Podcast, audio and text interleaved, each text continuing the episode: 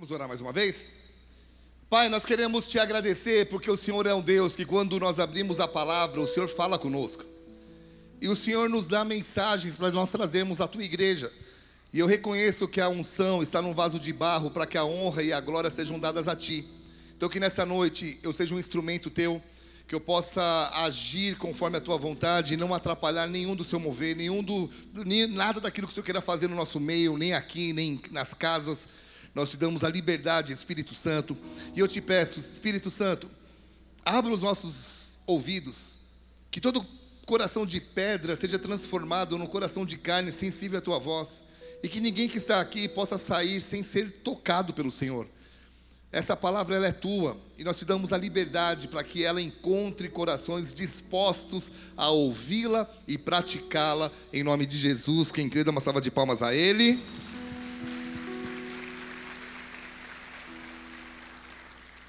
Amós capítulo 3, versículo 7, não precisa abrir tua Bíblia, é só o primeiro texto.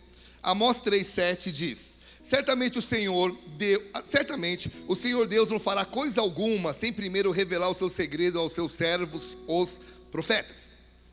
Amados, esse texto me faz lembrar do Réveillon de 2020, ao orar sobre o tema, né? Eu falando assim, Deus, o que, que o Senhor quer? Qual é a palavra que o Senhor tem para nós nesse ano de 2020 que vai começar? Qual é o tema? Qual é o lema?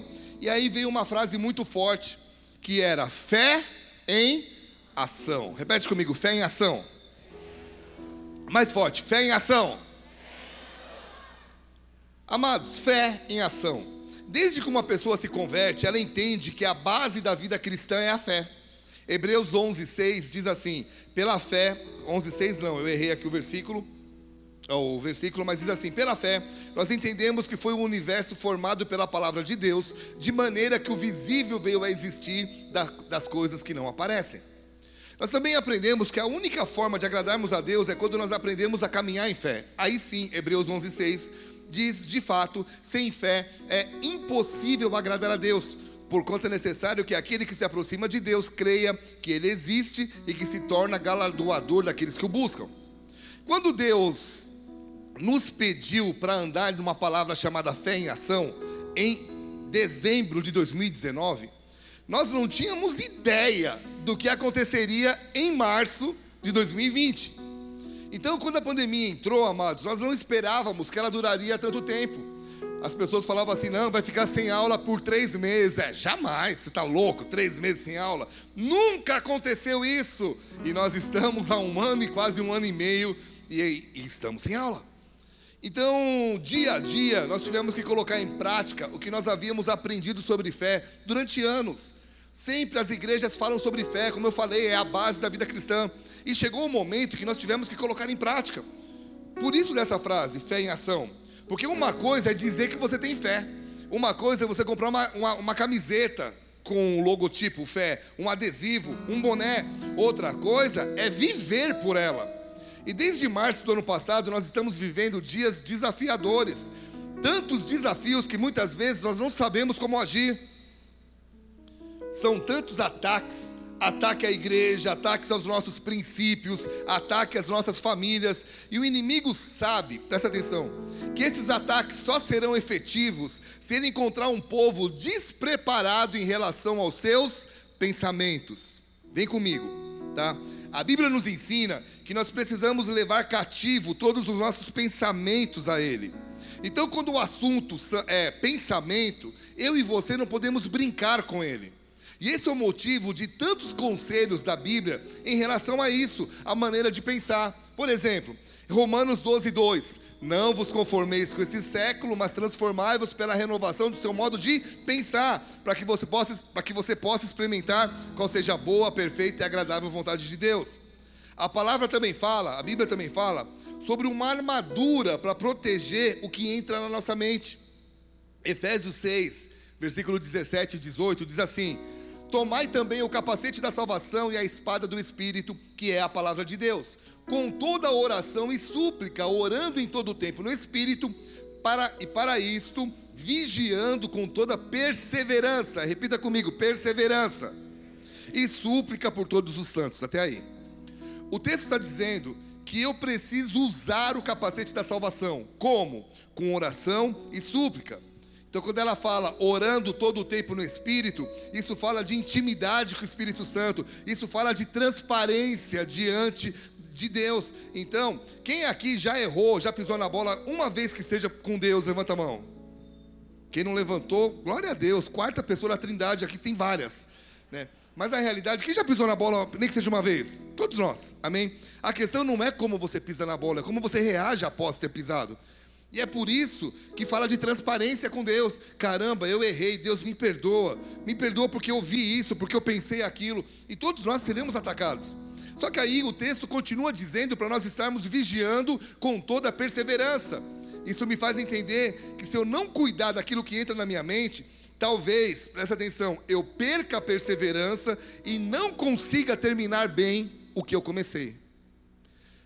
Eclesiastes 7, versículo 8 diz: Melhor é o fim das coisas do que o seu início, o seu começo.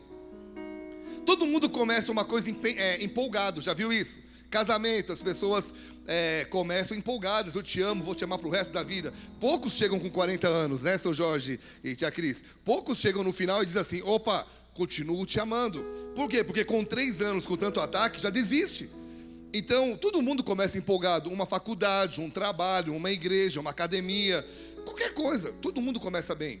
E quando alguém fala para mim, estou começando algo, nunca vou desistir disso, eu dou um passo para trás e falo, cara, o tempo vai mostrar. Porque é só o tempo que mostra mesmo. E nós, no último culto que eu preguei antes da conferência, nós estávamos falando sobre como Saul, que foi o primeiro rei do povo de Israel, começou o seu chamado. E ele começou muito bem, ao ponto de nos trazer várias lições. Eu vou falar um pouquinho só do que nós comentamos os dois últimos cultos, quando eu preguei, para a gente entrar no culto de hoje, ok? De novo, ok? 1 Samuel 9, versículo 1 e 2 diz assim: Havia um homem de Benjamim cujo nome era Aquis, filho de Abiel, filho de Zeror, filho de Becorate, filho de Afias, benjamita, homem de bens. Tinha ele um filho cujo nome era Saul, moço e tão belo, que entre os filhos de Israel não havia outro mais belo do que ele. Desde os ombros para cima sobressaía a todo o povo. Saul, ele possuía tudo que o povo queria para um rei. Ele era bem educado, a Bíblia diz que ele era um, o pai dele era um homem de bens, então eu creio que ele teve uma boa educação. Ele era jovem, então com isso ele tinha força, disposição, e ele era atraente, e aqui não era só a questão de ser bonito, mas eu creio que ele era simpático, que ele sabia ter presença, conseguia ser bem quisto onde ele entrava. E nós vimos que enquanto o povo de Israel estava discutindo sobre quem iria governá-los, Saul, ao invés de entrar na discussão, ele foi obedecer uma direção que o pai havia dado, que era, cara, filho, vai procurar para mim as jumentas que fugiram. Em outras palavras, Saul não permitiu que as discussões o impedissem de fazer aquilo pelo qual ele havia sido chamado para fazer. Até aqui, amém? Essa obediência ao pai o levou à maior experiência que ele podia ter com o profeta Samuel, que era a experiência de mudança de vida. 1 Samuel 10, versículo 1: Tomou Samuel um vaso de azeite, lhe derramou sobre a cabeça, o beijou e disse: Não te ungiu porventura o Senhor como príncipe da sua herança? Então ele obedece o profeta, ele obedece ao pai, ele encontra um profeta, ele vai procurando jumenta. E ele sai de lá ungido, cheio de óleo na cabeça. Foi aí que nós é, ouvimos uma frase naquele culto que é: o óleo só vem, a unção só vem para quem não abandona as jumentas, para quem não abandona as coisas pequenas que Deus pediu para fazer. E aí nós vemos que Saul começou muito bem, porque ele não esperava o que estava acontecendo e de repente ele, o Samuel, o profeta Samuel unge ele, presta atenção, e ele não duvida, ele acredita. E aí nós falamos uma outra frase que mudou e nós postamos bastante, que marcou a gente, que foi que eu e você precisamos ter uma fé do tamanho da, dos planos de Deus para nós. Lembra dessa, dessa frase? Nós temos que ter uma fé do tamanho dos planos de Deus para nós. Se Deus diz que vai fazer uma coisa com você e você não acredita, como é que vai acontecer? Comentei, né, que quando eu mudei para cá em 94, as irmãzinhas do coque diziam: "Irmão, você vai viajar para cima e para baixo. Irmão, vai ter multidões de jovens que vão te seguir". E eu só queria comer, porque eu estava passando necessidade naquela época. E o tempo passou e aquilo aconteceu. Porque eu acreditei, eu nunca duvidei daquilo. Estão aqui comigo? Quem está aqui diz amém. Amado, tudo lindo e maravilhoso até aqui. Ok? Mas lembra que eu falei no comecinho agora que não é a maneira que você começa, mas sim a maneira que você termina que importa para Deus? Sim ou não? Onde que começa a queda de Saul? Porque para quem conhece a Bíblia sabe que Saul não, não terminou bem. Ele começou bem, mas ele terminou mal pra caramba. Aonde começou a queda dele? Repete comigo: ninguém. Fala forte: ninguém cai de repente. Tá? Ninguém se separa de repente. Ai, chega um dia, olha para mim para viver. Ah, o Biga se separou. Ah, foi de repente. Não foi. E está amarrado isso em nome de Jesus. Mas a ideia é quando você sabe de um assunto desse, é porque o negócio já vem acontecendo. Ninguém cai de repente. Então, quais foram os indícios que levaram um homem tão bom quanto Saul cair do jeito que ele caiu? A resposta é, repete comigo, Saul. Agora todo mundo bem forte, irmão. Saul jamais venceu suas lutas internas. Embora ele tenha se tornado rei, principalmente pela sua forma física, pela sua aparência, ele nunca venceu as batalhas internas. Externamente, externamente, ele era alto, bonito, né, era, tinha uma boa condição física, mas internamente ele era um fraco. E nós vamos agora dar nome aos bois, porque talvez você esteja lutando com essas fraquezas também. E hoje Deus quer te ajudar a vencê-las em nome de Jesus. Amém? Vamos lá. Quais foram as lutas internas de Saul? Primeira, repete comigo: vergonha e timidez. Só as mulheres. Só os homens. Só quem está acordado. Eu ia falar só quem está dormindo, mas é chato. 1 Samuel 10, versículo 20. Nós vamos, em, nós vamos dar uma mergulhada nisso, tá? Tendo Samuel feito chegar, Samuel era o profeta que tinha ungido ele. Presta atenção aqui na, no, no negócio que aconteceu. Tendo Samuel feito chegar todas as tribos, foi indicada por sorte a de Benjamim. Tendo feito chegar a tribo de Benjamim pelas suas famílias, foi indicada a família de Matri, e dela foi indicado Saul, filho de Quis. Mas quando o procuraram, não podia ser encontrado. Então tornaram a perguntar ao Senhor se aquele homem vier ali. Respondeu o Senhor: Ele está ali, escondido entre a bagagem. Vamos lá, amados. Deus já, é, Saul já havia provado do amor de Deus e Deus já o havia escolhido para ser o rei, ok? Já havia um chamado, e a ideia agora era o quê? Reconhecer diante do povo, é o que eu fiz aqui com o Flávio. O Flávio nós conversamos, conversamos com o apóstolo Rina, a, a possibilidade dele vir para cá, ele aceitou, Rina aceitou, teve todo um trâmite que ninguém ficou sabendo, e hoje o meu papel foi fazer o quê? Pegar o Flávio e apresentar para a igreja. Foi isso que aconteceu. Já tinha rolado ali um mistério todo com Saul. Agora era a hora de dizer: povo, está aqui o seu rei. Mas amados, o que, que leva uma pessoa que está prestes a ser ungida rei de uma nação se esconder, se esconder no meio das malas? De tantas respostas eu consigo ver duas: vergonha e timidez. Então vamos lá. Se a vergonha e a timidez estão sendo mais fortes do que o chamado que Deus tem para a tua vida, está na hora de você rever seus conceitos. Porque tem gente que pode dizer assim, Biga, eu tenho vergonha, ou eu tenho, eu sou tímido, porque eu não me acho capaz de fazer aquilo que Deus quer que eu faça. Tudo bem, mas amado, para isso tem uma solução. Sabe por quê? Repete comigo, porque é Deus que vai me capacitar para toda boa obra. É Deus que vai capacitar, amém? Segundo Timóteo, 2 Timóteo 3, 16 e 17 diz: Toda a escritura é inspirada por Deus e útil para o ensino, para a repreensão, para a correção, para a educação na justiça, a fim de que o homem de Deus seja perfeito e perfeitamente habilitado. Então, amado, quem vai te habilitar é Deus. Quem pode dar um amém?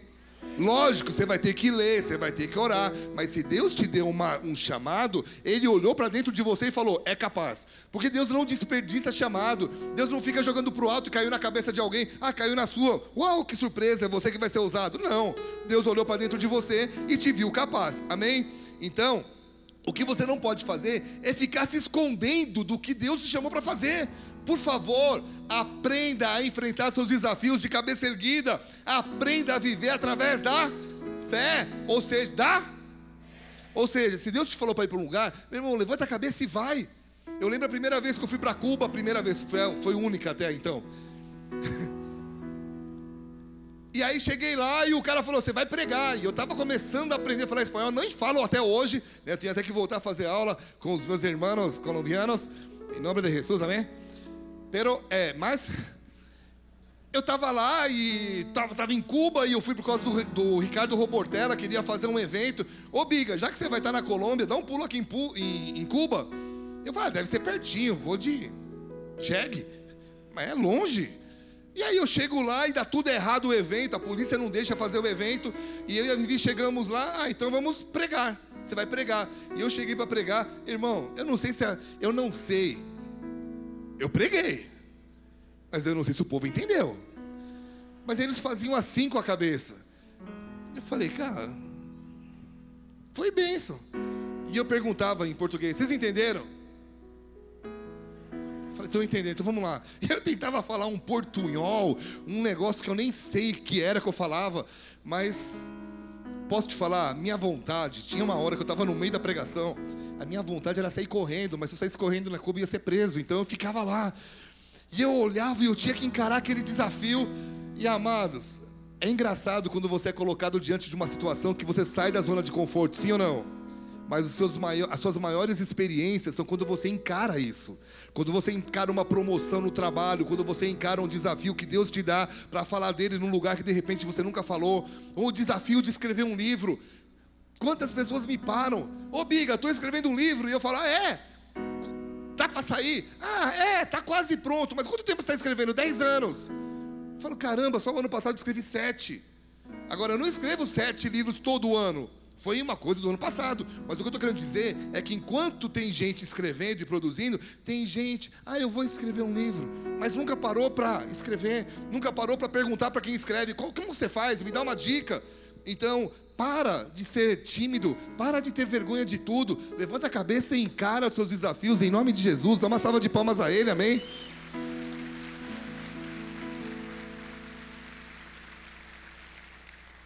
Segunda, segunda luta interna de Saul. Vou falar aqui sobre 115. Mas se você estiver junto, a gente fica em oito, tá? Oito é bastante, gente. É luta pra caramba, amém? Se fosse oito demônios, era uma, quase uma legião. Mas vamos lá. Repete comigo. Segunda.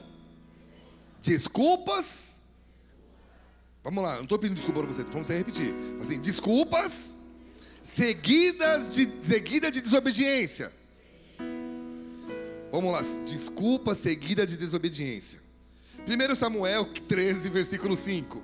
Vamos lá, 1 Samuel 13, 5. É o texto um pouquinho longo, mas presta atenção. Que susto, cara. Eu falo de demônio vem um cara do meu lado. Não, mas você é uma benção, amém? Uh. Você abriu? Abriu, obrigado. 1 Samuel 13, versículo 5. Reuniram-se os filisteus para pelejar contra Israel. 30 mil carros, 6 mil cavaleiros, e o povo em multidão, como a areia que está à beira do mar. E subiram a se acampar em Micmas, ao oriente de Bet-Avém. Tendo, pois, os homens de Israel Vendo, pois, os homens de Israel que estavam em apuros, porque o povo estava apertado, esconderam-se pelas cavernas e pelos buracos e pelos penhascos e pelos túmulos e pelas cisternas. Também alguns dos hebreus passaram o Jordão para a terra de Gade e Gileade. E o povo que permaneceu com Saul, estando este ainda em Gilgal, se encheu de temor. Olha agora. Esperou Saul sete dias segundo o prazo determinado por Samuel. Não vindo, porém, Samuel a Gilgal, o povo se foi espalhando dali. Então disse Saul: Trazei-me aqui o holocausto e ofertas pacíficas, e ofereceu o holocausto. Mal acabara ele de oferecer o holocausto, eis que chega Samuel. Saul lhe sai ao encontro para o saudar. Samuel perguntou: que, que fizeste? Respondeu Saul: Olha, olha a desculpinha. Vendo que o povo se ia espalhando daqui e que tu não vinhas nos dias aprazados, ou seja, culpado é você, e que os filisteus já se tinham ajuntado em Miquimás, eu disse comigo: Agora descerão os filisteus contra mim a julgar e ainda não obtive a benevolência do Senhor. E forçado pelas circunstâncias, ofereci holocaustos. Ele não tinha que ter feito isso, mas ele apresenta umas desculpas. Infelizmente, hoje em dia, meus queridos irmãos, nós vemos pessoas que estão se formando PhD em desculpas. Fazem o que fazem de errado e sempre tem uma resposta nos lábios, sempre tem um culpado, sempre tem uma história por trás. Saul nos mostra que esse tipo de atitude não é uma boa a ser seguida por nós. Pergunta para mim por quê? Porque esse foi o motivo pelo qual ele perdeu o chamado, a unção dele. Olha o que a Bíblia diz no versículo 13, 1 Samuel 13, versículo 13. Então disse Samuel a Saul: Procedesses neciamente em não guardar o mandamento que o Senhor teu Deus te ordenou, pois teria agora o Senhor confirmado o teu reino sobre Israel para sempre. Já agora, por ter desobedecido, não subsistirá o teu reino. O Senhor buscou para si um homem que lhe agrada e já lhe ordenou que seja príncipe. Está falando de Davi aqui. Então, fala para o irmão do lado, fala para ele assim, meu querido. Fala para ele, fala assim, meu querido. Para de ser um contador de história. Amém. Para de dar uma de Forrest Gump. Né? Não precisa falar mais isso, só. Eu estou te falando, para. Para de pegar uma, uma, uma malinha, ficar no banco da praça e contando histórias, histórias. Tenha mais atitude. Aprenda a assumir seus erros, aguente as consequências e bola para frente. Amém? A gente não vê isso em Saul. Terceiro, repete comigo, obediência parcial. 1 Samuel 15, versículo 3. Olha aqui que ele, olha aqui, ó. Vai pois agora e fere a Amaleque e destrói totalmente a tudo que tiver. Havia uma ordem para Saul. Nada lhe poupes, porém matarás homem, mulher, meninos, crianças de peito, bois, ovelhas, camelos e jumentos. E amados, tem toda uma história por trás, tá? Por que Deus pediu para que isso acontecesse? Não vem ao caso eu falar, mas a ideia é, repete comigo, havia uma ordem. Mais forte, vem comigo, vamos lá. Havia uma ordem. Havia uma ordem de Deus em relação aos amalequitas. Olha, olha o que Saul fez. Versículo 7. Então feriu Saul os amalequitas, desde Avilá até chegar a Sur, que está de frente do Egito. Tomou vivo Agag, rei dos amalequitas, porém a todo o povo destruiu ao fio da espada. E Saul e o povo pouparam a Agag o melhor das ovelhas e dos bois e os animais gordos e os cordeiros, e o melhor que havia, e não os quiseram destruir totalmente. Porém, toda coisa vil e desprezível destruíram. Pergunta: estão aqui comigo? Saul obedeceu a Deus? Sim e não. Ou seja, ele obedeceu parcialmente.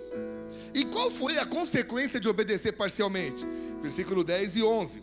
Então veio a palavra do Senhor a Samuel dizendo: Arrependo-me de haver constituído Saul rei, porquanto deixou de me seguir e não ouviu as minhas palavras. Queridos, quantas pessoas apanhando na vida porque obedecem, mais obedecem. De novo, quantas pessoas apanhando na vida porque obedecem, mais obedecem? Aprendem sobre, sobre fidelidade a Deus nas finanças até dão uma ofertinha de vez em quando, mas não conseguiram ser fiéis aonde? Nos dízimos, nas ofertas generosas ou aquela fidelidade a Deus. Por quê? Obedeceu, mas obedeceu parcialmente. Aprendem sobre como andar na verdade. Porém, amados, vivem com. Sempre estão com algo encoberto nas nuvens. Você conhece gente que você nunca consegue descobrir a verdade da pessoa? Sempre tem uma historinha. Cara, me conta toda a verdade. E depois de um tempo, ah, tenho mais uma coisa para te contar. Daqui dois anos tem mais uma coisa para te contar. Aprende sobre a verdade. Obedece, mas obedece. De novo, obedecem, mas obedecem parcialmente. Pessoas que por fora aparentam obediência, mas por dentro é uma obediência parcial. Cuidado, porque obediência parcial se chama o quê? Desobediência. Amém? Quarta luta de Saul interna, qual que foi? Repete comigo, falta de sabedoria. Saul e seus soldados, meu irmão, Saul vai para uma guerra, tá? Tá ele e os soldados no meio da guerra. Eles estavam lutando. Se você faz qualquer atividade física, já cansa, sim ou não? Agora na guerra também é um desgaste é, psicológico, porque você tem, você tá, tem que proteger sua vida. Então é toda uma estratégia ali. Em outras palavras, os soldados de Saul estavam exaustos, estavam com fome. Mas Saul tem uma atitude completamente insana. 1 Samuel 14, 24. Estavam os homens de Israel angustiados naquele dia, porquanto Saul conjurara o povo, dizendo: Maldito o homem que comer pão antes de anoitecer, para que me vingue dos meus inimigos. Pelo que todo o povo se absteve de provar pão. Cara, há momento de jejuar, há momento de, de se preparar. Mas na hora que você vai para a guerra, se você quer vencer, você tem que estar forte, sim ou não? Tem que comer, tem que beber. E o, e o rei diz o quê? Não, não quero que ninguém coma. E sabe o que eu vejo aqui? Pessoas autoritárias, pessoas que agem sem sabedoria alguma. E há um texto bem interessante sobre isso, Mateus 23, versículo 1. Então falou Jesus às multidões e aos seus discípulos: Na cadeira de Moisés se assentaram os escribas e os fariseus. Fazei e guardai, pois tudo quanto eles vos disserem, porém, não os imiteis nas suas obras. Olha agora, porque eles dizem, não fazem. Atam fardos pesados e difíceis de carregar e o põem sobre os ombros dos homens. Entretanto, eles mesmos nem com o dedo querem movê-los. Quantas pessoas autoritárias que te pedem para fazer algo, mas elas mesmas não fazem. Querido, fala para o irmão do lado, aprenda a agir sabiamente. Por quê? Porque toda a sabedoria que você precisa para viver uma vida plena está na busca por ela. Provérbios 2, versículo 4 e 6, olha o que a Bíblia diz: Se buscares a sabedoria como a prata e como a tesouros escondidos a procurares, então entenderás o temor do Senhor e acharás o conhecimento de Deus, porque o Senhor dá sabedoria e da sua boca vem a inteligência e o entendimento. Vocês estão aqui comigo? Amado, toda mudança de estação tem que ser. Nós temos que buscar sabedoria para toda mudança de estação. Eu era solteiro, quando eu casei com a Vivi, meu irmão, eu precisava de sabedoria. Como é que eu vou conviver com uma pessoa que cresceu numa, numa, numa casa diferente da minha? Como é que a gente vai se dar bem? Sabedoria. Ah, vai à frente de uma igreja. A igreja tinha quatro pessoas. Ótimo. Agora a igreja tem 40. Deus, me dá sabedoria para lidar com os 40. Agora a igreja tem 400. Me dá sabedoria. E nós continuamos pedindo sabedoria dia a dia. Sabe o que eu vejo? Que as pessoas continuam acelerando na vida, mas pararam de pedir sabedoria. E agora estão tendo o quê? Atitudes bobas, atitudes tolas. Quem está aqui comigo? Lembra que eu falei no começo da pregação que não é como você começa, assim como você termina? Então não é ser promovido, mas é sustentar a promoção. Não é casar, mas é sustentar o casamento. Não é ganhar uma grana. Quantas pessoas que ganharam dinheiro no Big Brother estão pobres de novo?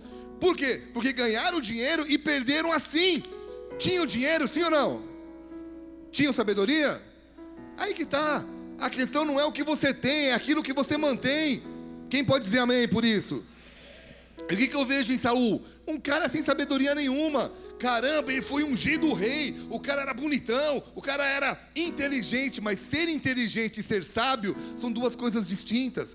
Quantas pessoas com diplomas na parede, mas tendo atitudes de analfabetos, tendo atitude de criança, tendo atitude infantil. Ah, mas ele tem quatro anos, meu irmão. Estou falando de pessoas de 40 que continuam caindo no mesmo erro, mas nunca tiveram a ousadia de dizer: Deus, eu errei, ok? Me dá sabedoria para encarar essa situação. Me dá sabedoria para enfrentar essa área. A Bíblia nos fala que a sabedoria tem que ter destino, de sabedoria para algo. Quem está aqui? Vamos lá. Quinta luta de Saul. Quem está entendendo até aqui? Vamos lá. Repete comigo bem alto: falta de coragem. A Bíblia conta a história sobre um gigante filisteu chamado Golias.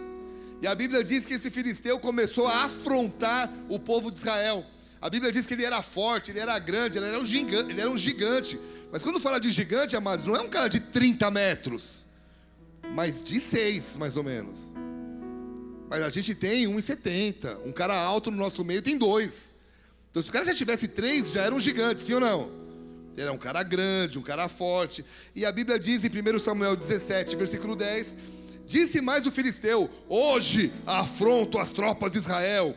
Dai-me um homem para que ambos pelejemos. Ouvindo Saul, repete comigo: Saul era o rei.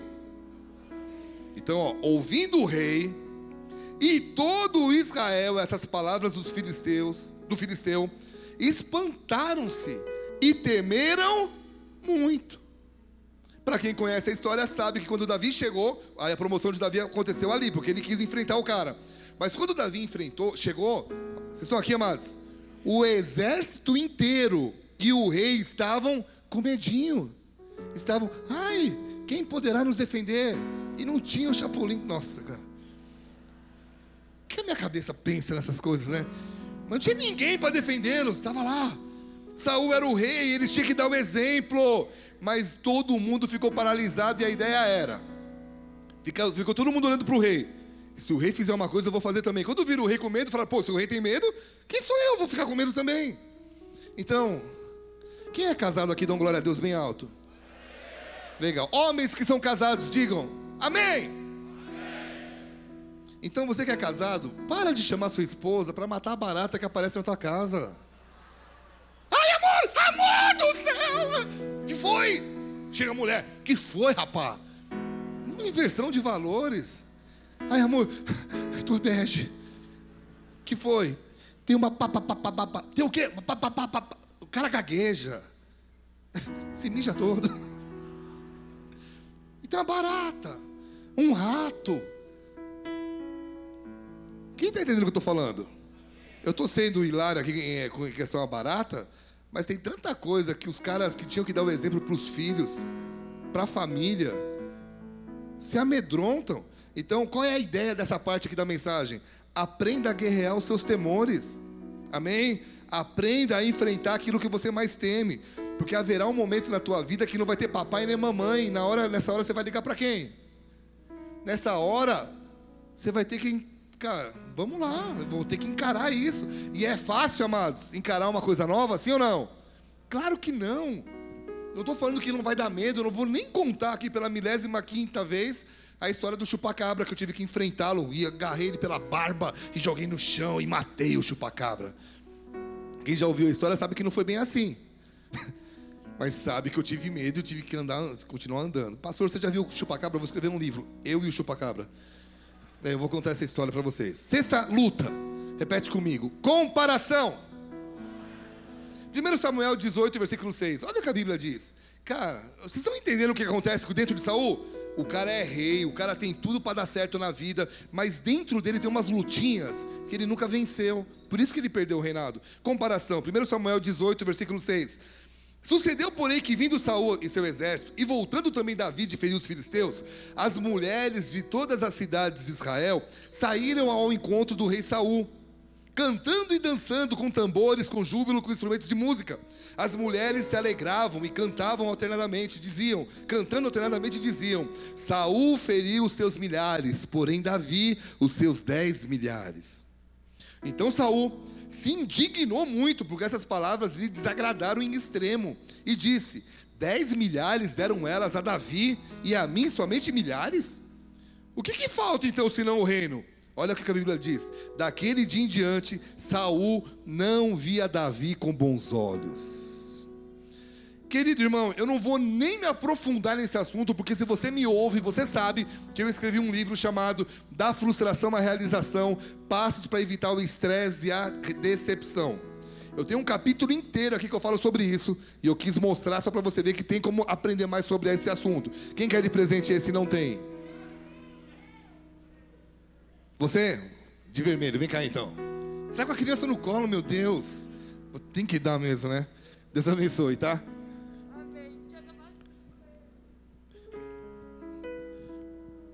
Amados, nesse livro eu falo sobre um capítulo dele inteiro sobre isso. Porque a comparação, olha para mim, amados.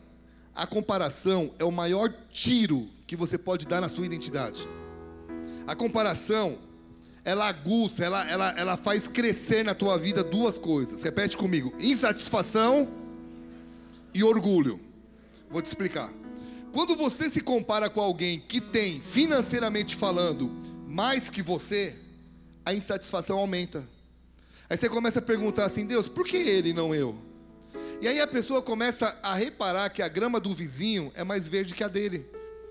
Só que quando a pessoa pula a cerca, ela descobre que a grama é artificial. É quando a pessoa começa a dizer assim: Deus, por que, que as crianças do vizinho são tão educadas e as minhas Deus o livre. Porque tem criança em festa de aniversário que você olha e fala assim: Meu Deus, de onde vieram essas crianças? Passa uma bandeja de, de, de, de. Eu ia falar de ketchup, mas não, de. Sabe que eu tô com fome? Bandeja de brigadeiro. E oferece para a criança. Ela ainda fala inglês, no thanks. Educada. Mas você ouve, quebrou um prato na festa, você já sabe, pô, vou ter que pagar, é o meu. Você nem sabe de onde. Mas o seu fugiu. Daqui a pouco volta o seu que já. Quem tem um filho. Não vou nem perguntar isso, que é vergonhoso. Mas tem criança que você chega para fazer uma visita, em dois minutos ele já fez a tour na casa toda. Já conhece tudo, já. Que é isso, gente? Meu irmão, não existe criança mais educada que a outra, existe criança mais ameaçada que outra. Porque tem pai que domina a arte da ameaça. A ideia é assim, moleque, eu te pus no mundo, posso te tirar dele. Então eu vou, uma, eu vou sair com você. E eu só vou te olhar. Quem aqui tinha medo da mãe só pelo olhar dela? E do pai? Uma vez eu aprontei em casa e minha mãe falou: Minha mãe está ali. Vocês não conhecem da missa um terço. Eu sei o que eu sofri no lado dessa mulher. Estou brincando. Mas ah, um dia eu aprontei e minha mãe falou assim: Seu pai vai vir conversar com você. E meu pai nunca conversava comigo, nesse, nesse ritmo assim. Então eu sabia que uma coisa ruim acontecer. E eu fiquei a tarde toda amarrado. Eu me amarrei. Eu fui pro banheiro, coloquei um travesseiro no meu bumbum, me amarrei num rodo e fiquei lá esperando. Falei, ah, vou apanhar, mas eu vou estar com o travesseiro. Só que eu era criança, amados. Eu perdi a hora, eu não sabia que hora era. Chegou uma hora que eu cansei. Eu saí. Era a hora que meu pai chegou. Eu tenho marcas até hoje, gente. Eu tenho marcas na minha alma. A alma que me sobrou, porque metade me tirou naquele dia. Então tem criança que é ameaçada, que chega na festa, quer um docinho, ela olha para a mãe. Por dentro, ela, eu quero, é tudo que eu quero. Ela para a mãe, pode comer um pedacinho. Por dentro, as lombrigas estão tudo devorando aquele bolo. Aí tem gente que se compara. Aí o filho dele é mais educado que o meu, o que, que eu estou fazendo? Meu irmão, fala para a pessoa do lado: não há competição para quem é original. Amém? Para de se comparar. Você pode ter pessoas para olhar e dizer: Oh, eu vou seguir os exemplos dessa pessoa. Pode e deve. Amém? Agora você não pode permitir que a comparação invada teu coração ao ponto de você não se alegrar com aquilo que Deus fez com você. Amém? Cara, você é único. Você é única. Começa a se, se, se alegrar com isso em nome de Jesus. A comparação acabou com a vida de Saul. Sétima, quase acabando, é a. Essa aqui é muito forte, eu vou pregar só na Assembleia. Então vamos lá, repete comigo bem alto: injustiça. Eu vou ter que ler esse texto. 1 Samuel 18, versículo 25. Então disse Saul: Assim direis a Davi. Ele já estava com raiva de Davi. Olha agora. Cara, eu vou ler de novo. Então disse Saul: Assim você vai dizer para Davi: O rei não deseja dote algum, mas sem prepulsos dos filisteus para tomar vingança dos inimigos do rei. Deixa eu traduzir isso aqui. Davi queria casar com a filha de Saul. Naquela época se pagava dote, tá? O cara ia lá, pagava uma grana para ficar com a filha do outro, do, do, do pai da mulher. O rei mandou dizer assim: Eu não quero dinheiro nenhum. Eu quero que você vá lá nos meus inimigos e traga 100 prepúcios. O que é isso? Procura no Google. Vai ser melhor você procurar, tá? Prepúcio, procura aí. Tem melhor. Ah, por quanto Saul tentava, ó, por quanto Saul tentava fazer cair a Davi pelas mãos dos filisteus. Tendo os servos de Saul referido essas palavras a Davi, agra agradou-se esse de que viesse a ser genro do rei. Então, antes de vencido o prazo, dispôs-se Davi e partiu com seus homens, feriram dentre os filisteus duzentos homens, trouxe os seus prepúcios e os entregou todos ao rei, para que lhe fosse genro. Então Saul lhe deu por mulher a sua filha Mical, Viu Saul e reconheceu que o Senhor era com Davi. E Mical, filha de Saul, o amava. Então Saul temeu mais Davi e continuamente foi o seu inimigo. Ao ler a história de Saul e Davi, presta atenção nisso. Você vai ver uma injustiça atrás da outra. Saul sempre querendo acabar com Davi. E Saul tentava prejudicar Davi tudo que ele fazia. Só que Davi nunca praticou injustiça contra Saul. E no final, no final, quem ficou com o trono? O que fazia injustiça ou o injustiçado? Quem, gente? O injustiçado, Davi. Querido, ore muito a Deus e peça sabedoria para que você não esteja sendo injusto com alguém nessa terra. Vocês estão aqui comigo? Ouça o que eu estou te falando. Peça para Deus: Deus, me dá sabedoria e me ajuda a ver se eu estou sendo injusto com alguém. Porque a base do trono de Deus é a justiça. E Ele sabe como proteger aquele que está sendo injustiçado e fazê-lo, e promover o que está sendo injustiçado e abater aquele que está fazendo injustiça. Estão aqui comigo? Oitava luta, que eu acho que é a última. É. Vamos lá? Oitava e última. Repete comigo. Falta de palavra. Mais forte agora.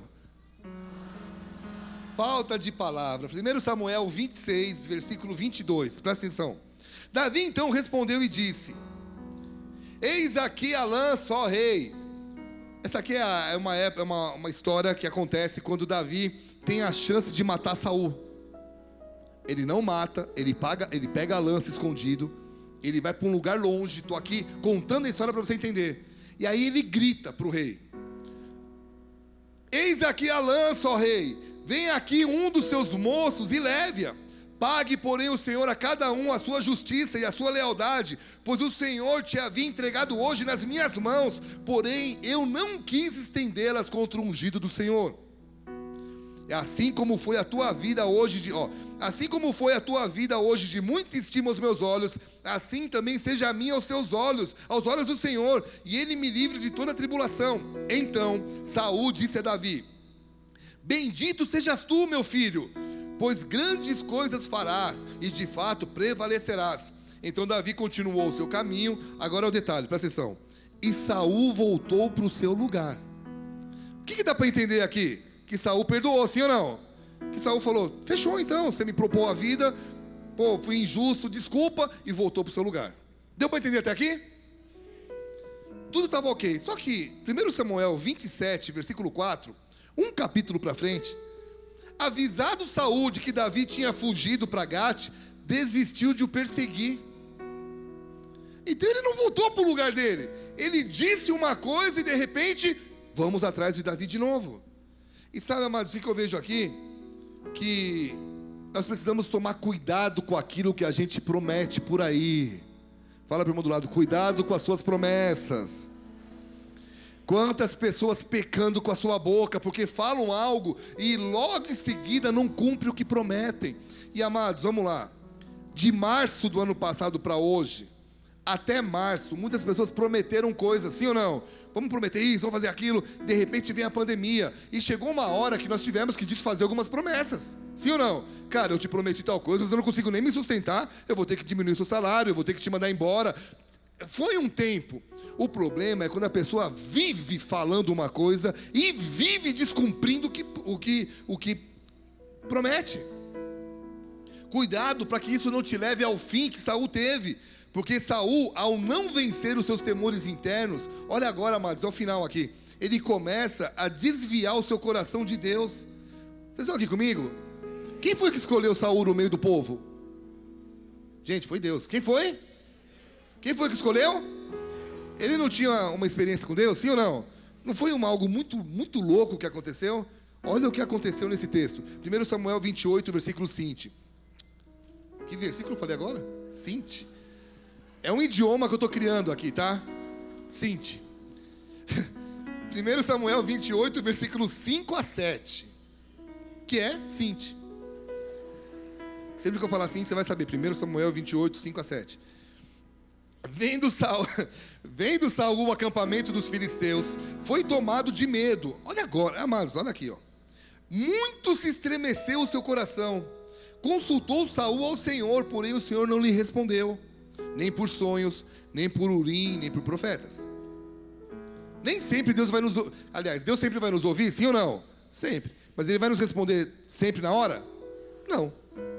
Existem sempre três respostas quando você vai orar a Deus: sim, não e espera. Sim, opa, Deus vai cumprir o que falou. Não, você já, já desiste. E o, e o espera? É aí que se separa os homens das crianças. Eu tenho uma obra na tua vida, mas. Mas. Espera. Quanto tempo, Deus? É que eu estou tentando lembrar de uma história. Cara, não está vindo, gente. Vai vir até o ano que vem, vem.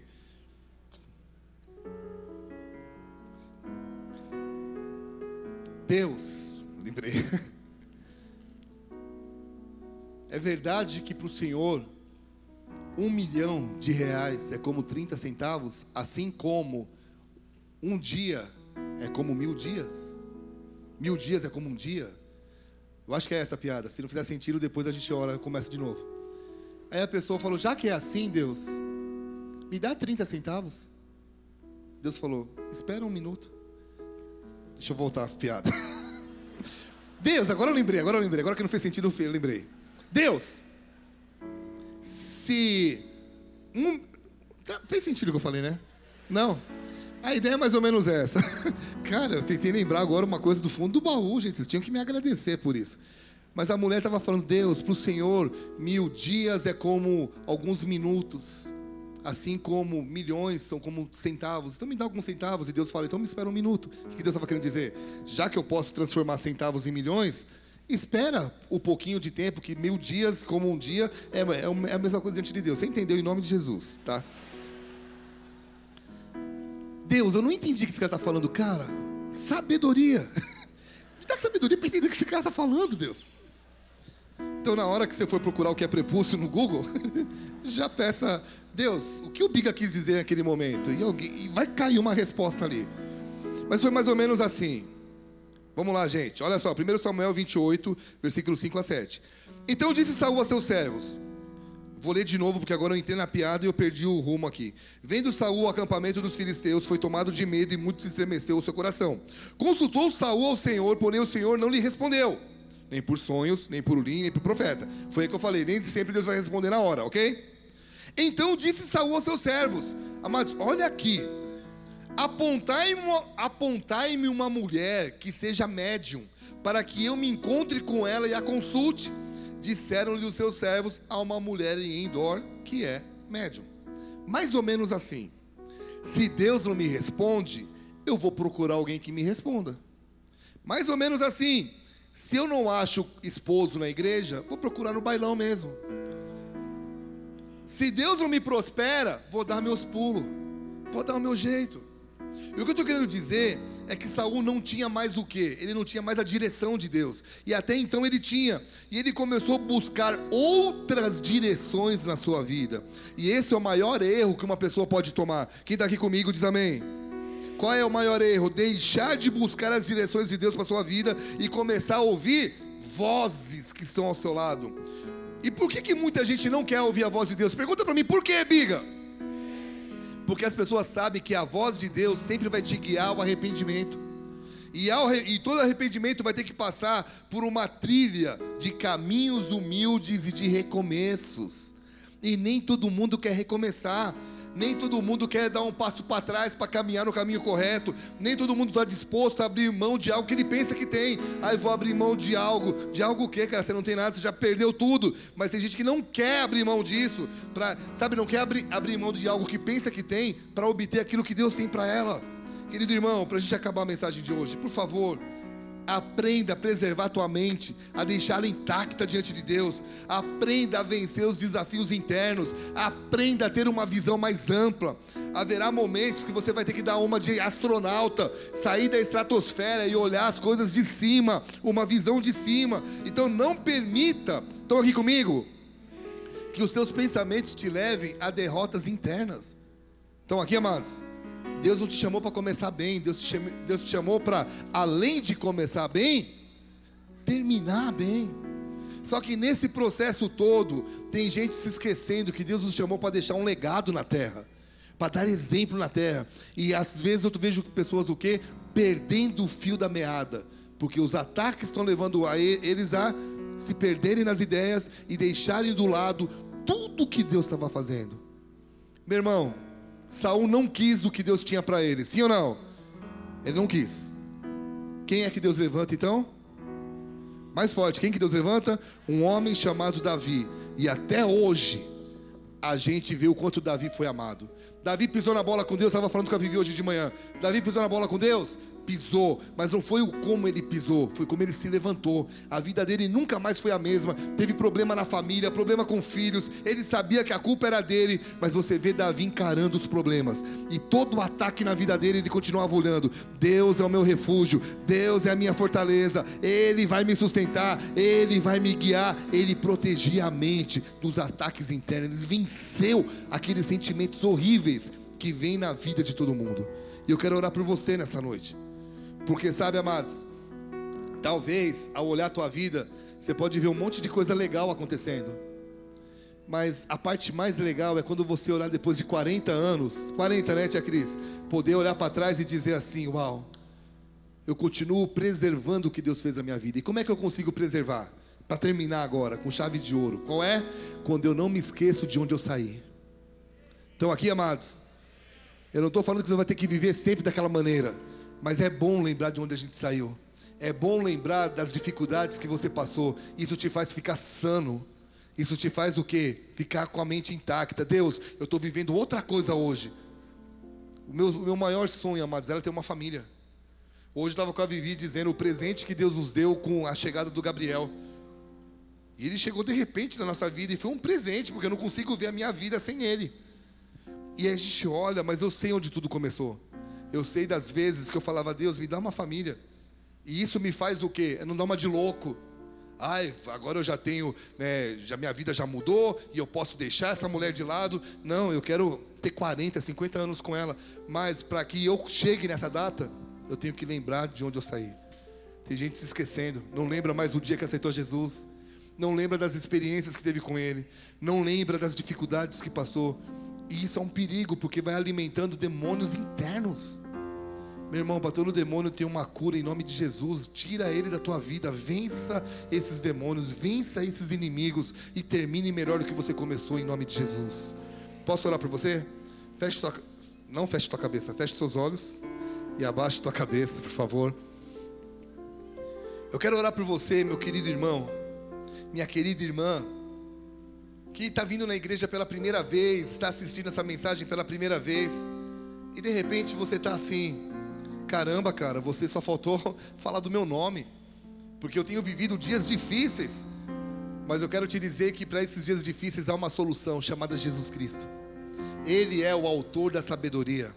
Ele é aquele que pode te dar aquilo que você tanto busca, porque não é o dinheiro que você busca, você busca satisfação na sua alma. E a satisfação na alma é só Ele que pode dar. Se não fosse assim, por que, que pessoas que têm pouco dinheiro conseguem ser satisfeitas? Por que, que pessoas que às vezes não têm o que você, que não têm o que você acha que é, né, que precisa ter para ser satisfeito, está feliz da vida?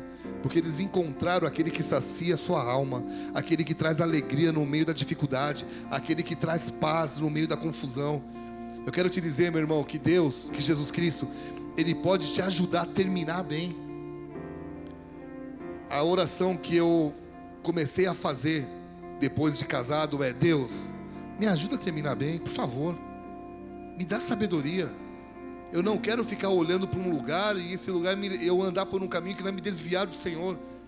Me ajuda a me manter íntegro com a minha esposa. Me ajuda a manter íntegro como pastor. Eu não queria estar na frente de uma igreja grande e depois aparecer um noticiário. Pastor Bigard fala uma coisa e vive outra. Daí eu fiquei orando e eu oro até hoje. Deus, me dá sabedoria. Mas nele eu posso ter essa segurança, porque é Ele que me sustenta, é Ele que quer te sustentar. Então, se nessa noite você está aqui afastado de Jesus, e você quer entregar a tua vida a Ele, de olhos fechados, eu não quero te constranger, mas eu quero te dar uma oportunidade de mudança de, de história, mudança de vida. Se é o teu caso, coloca a mão no teu coração comigo. Eu quero fazer uma oração com você. Repete assim comigo se você está na sua casa, se você está aqui, diga assim, Senhor Jesus, Senhor Jesus, nessa noite, nessa noite, eu quero te pedir perdão eu quero te pedir por perdão todas as vezes por todas as que eu vezes me esqueci que eu me esqueci de onde eu saí. de onde eu saí. E o tempo foi E o passando. tempo foi E passando. eu fui, de- eu fui deixando de valorizar E eu fui deixando de valorizar aquilo que era importante para o Senhor. aquilo que era importante pro Senhor. E principalmente, Principalmente meu relacionamento contigo. meu relacionamento contigo. Eu te peço perdão. Eu te peço E perdão. eu declaro com os meus lábios Eu declaro com os meus lábios partir de hoje, a partir de a hoje minha vida vai ser diferente. a minha vida vai ser Eu diferente. entrego a ti Eu entrego o a ti meu futuro, o meu futuro, a minha história. a minha história. E eu reconheço E eu reconheço que Jesus Cristo que Jesus Cristo é o Filho do Deus vivo é o Filho de Deus vivo que nasceu, que nasceu, cresceu, cresceu, morreu, morreu e ressuscitou ao terceiro e dia. ressuscitou ao terceiro E é dia. pra ti, Jesus, E é pra ti, que eu Jesus, entrego que eu entrego toda a minha história. toda a minha história. Em nome de Jesus. Em nome de Jesus. Pai querido, essas mãos que estão nos corações aqui em casa precisam tanto do teu toque. Pai querido, nós não queremos começar e ter uma experiência contigo na igreja e depois amanhã e semana que vem esquecer disso. Então eu te peço, Espírito Santo, esse é o seu papel.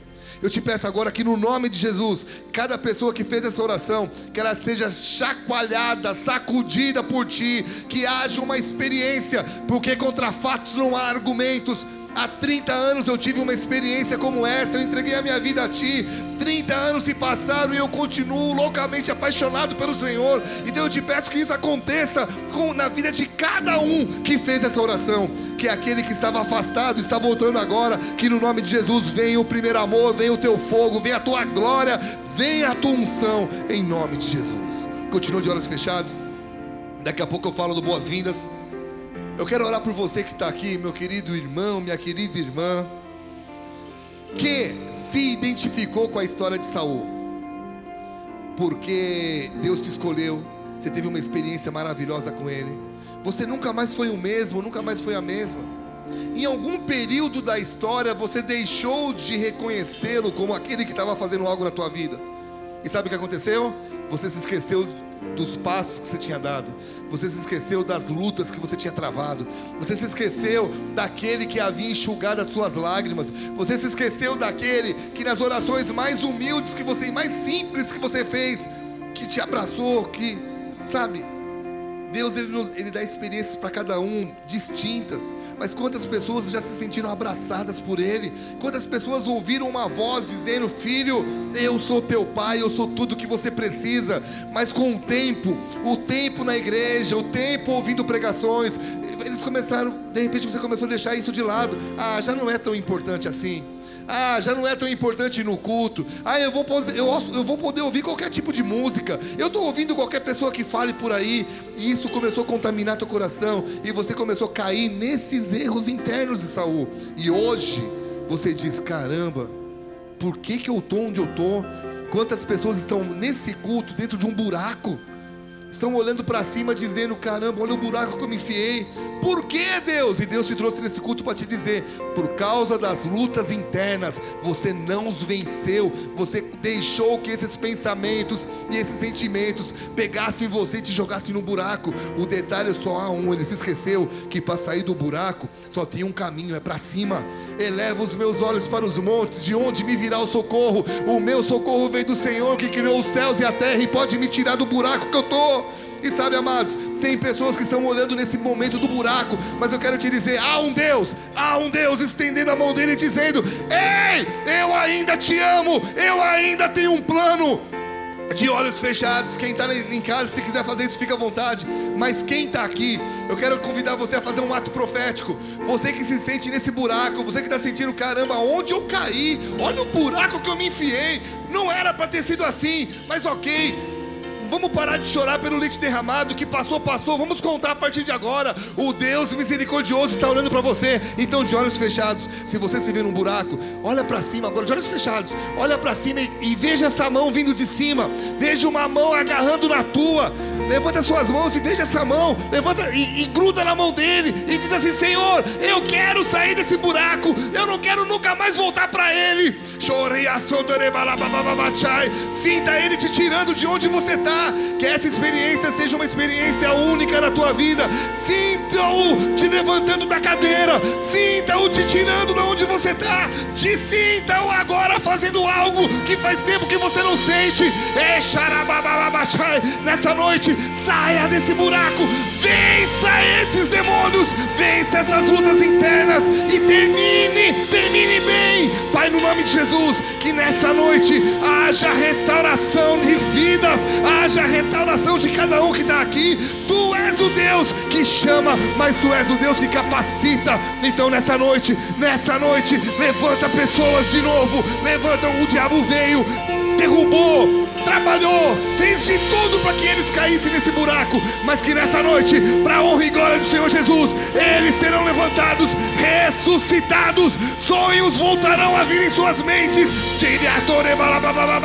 e aquilo que Deus prometeu na tua vida, ah, para vergonha do inimigo e para a glória do Senhor Jesus, começa a acontecer agora.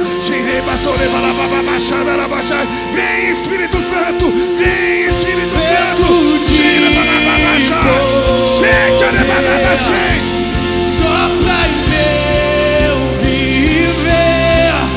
E faz teu querer, faz teu querer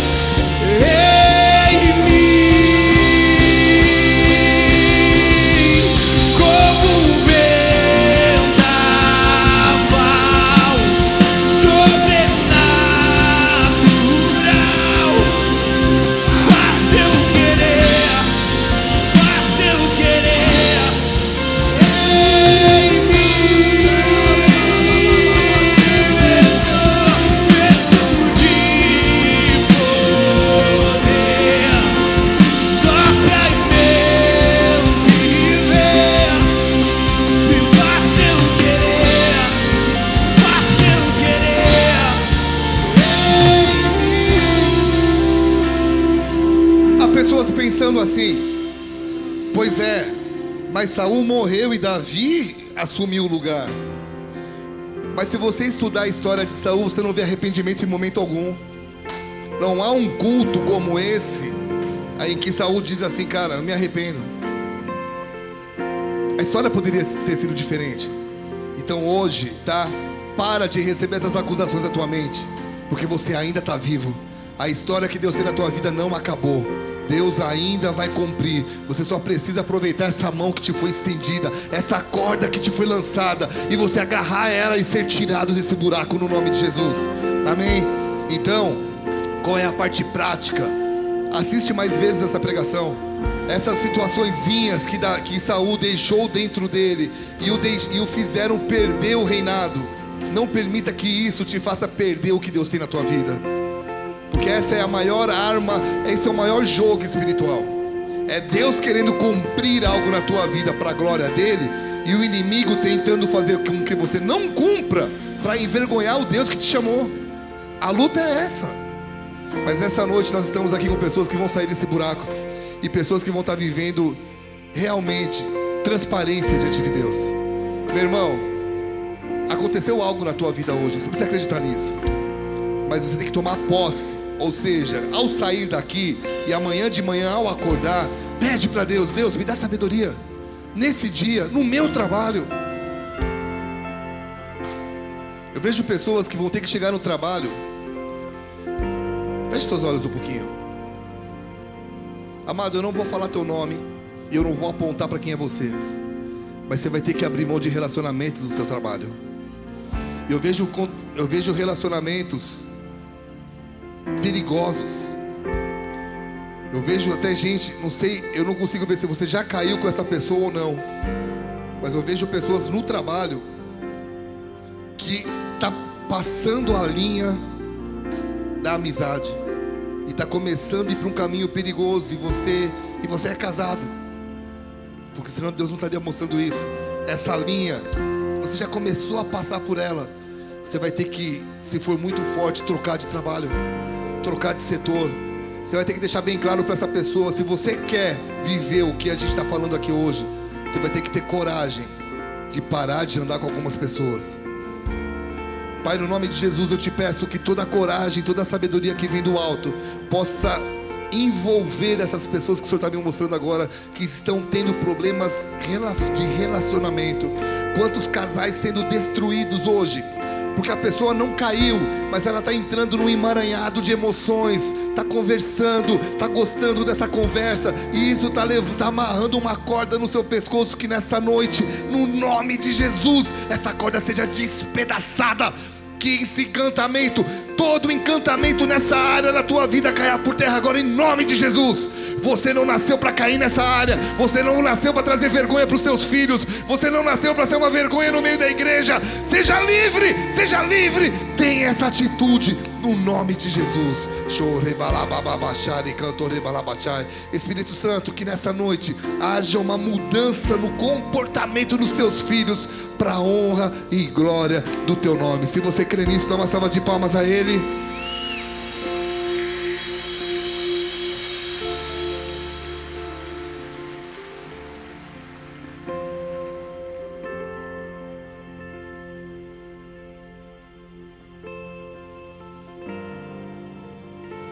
Tem que respeitar o tempo. Meu irmão, eu sinto que se a gente começar aqui agora, tipo assim, a gente vai longe. Mas a gente tem um decreto ainda e a gente precisa respeitar ele para honra e glória do Senhor Jesus. Nós somos alguém, um povo que vai respeitar isso. Amém? Mas Deus não terminou para fazer, não terminou de fazer o que ele quer fazer na tua vida. Saiba disso. Vai ter gente que vai até me mandar mensagem depois no Instagram dizendo: "Biga, o que está acontecendo comigo?" Deus ainda está fazendo algo na tua vida, na tua história. Amém? Tem algo acontecendo, meu irmão. Se fosse dias normais, que a gente pudesse ficar aqui até mais tarde, tinha começado, a gente ia abençoar para quem quisesse ir embora e ia ficar adorando aqui e o negócio ia acontecer, amém? Mas a gente não pode. Então se coloque em pé onde você está. Você que fez a sua oração, aceita, entregando a tua vida a Jesus Cristo. Tem um povo lá atrás, faz assim para o pessoal ver, com as pranchetas ali. Atrás deles tem uma salinha é a nossa sala de boas-vindas e nós queremos te receber ali com todo o carinho do mundo. Queremos te dar um presente. Então, se você aceitou a Jesus ou começou a vir na igreja agora, não vá embora antes de passar lá. Vai ser muito importante. Quero dar um pulo lá para apertar sua mão daqui a pouquinho, tá? Não deixe de ir embora, não deixe de ir, não deixe de passar lá antes de ir embora. Vamos estar tá orando? Levanta sua mão direita, que o amor de Deus Pai, a graça de Jesus, a comunhão e a consolação do Espírito Santo guarde a tua vida desde agora e para sempre. Pai, Pai, o Senhor tem me mostrado que algumas coisas estavam para acontecer aqui na igreja agora mas eu sei, Pai, eu sei que há algo a mais para acontecer ainda. Então nós queremos abençoar a cada um aqui para que, no nome de Jesus, aonde eles estiverem indo hoje, durante a semana, esse mover que está nesse lugar continue agindo em suas vidas. Pai, nós não queremos errar onde Saul errou, nós queremos terminar bem, não queremos só começar bem, mas queremos terminar na tua presença. Então que essa palavra guarde as nossas vidas em nome de Jesus e com o amor de Deus Pai, a graça de Jesus a comunhão e a consolação do Espírito Santo guarde a tua vida desde agora e para sempre. Amém. Amém. Dá uma salva de palmas.